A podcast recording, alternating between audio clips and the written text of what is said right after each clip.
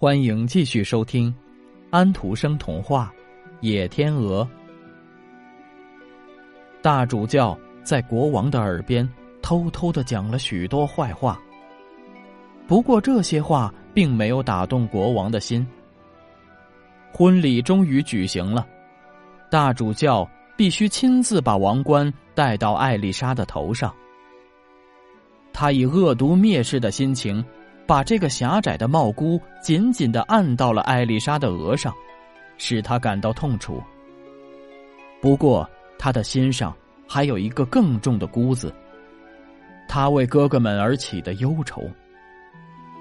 肉体上的痛苦，他完全感觉不到，他的嘴是不说话的，因为他说出一个字就可以使他的哥哥们丧失性命。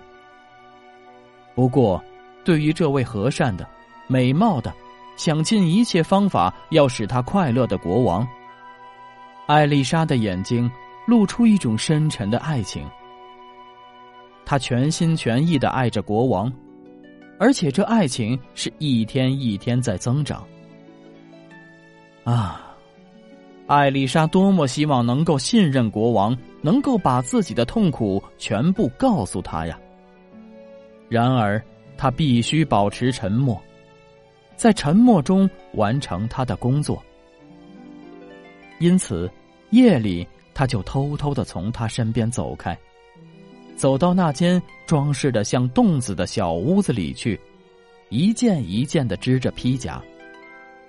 不过，当他织到第七件的时候，他的麻用完了。他知道教堂的墓地里生长着他所需要的荨麻，不过他得亲自去采摘。可是他怎样能够走到那儿去呢？啊，比起我心里所要忍受的痛苦，我手上的一点痛楚又算得什么呢？艾丽莎想，我得去冒一下险，我们的主不会不帮助我的。他怀着恐惧的心情，好像正在计划做一桩罪恶的事儿似的。偷偷的，在这月明的夜里走到花园里去。他走过长长的林荫夹道，穿过无人的街路，一直到教堂的墓地里去。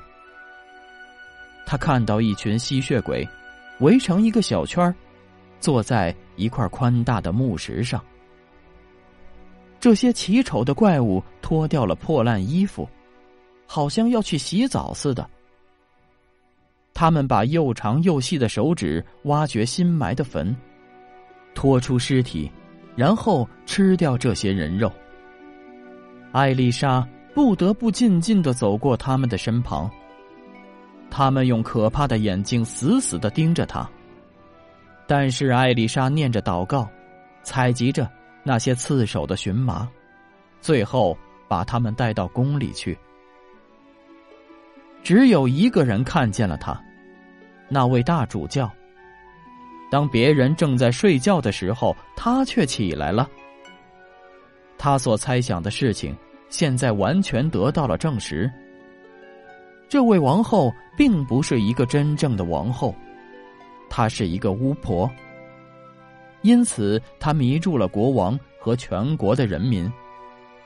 大主教在忏悔室里，把他所看到的和疑虑的事情都告诉了国王。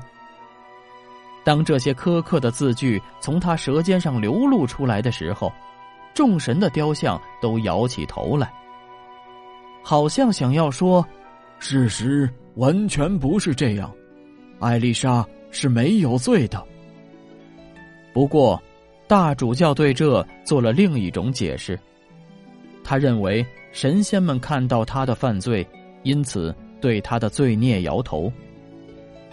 这时，两行沉重的眼泪沿着国王的双颊流下来了。他怀着一颗疑虑的心回到家里去。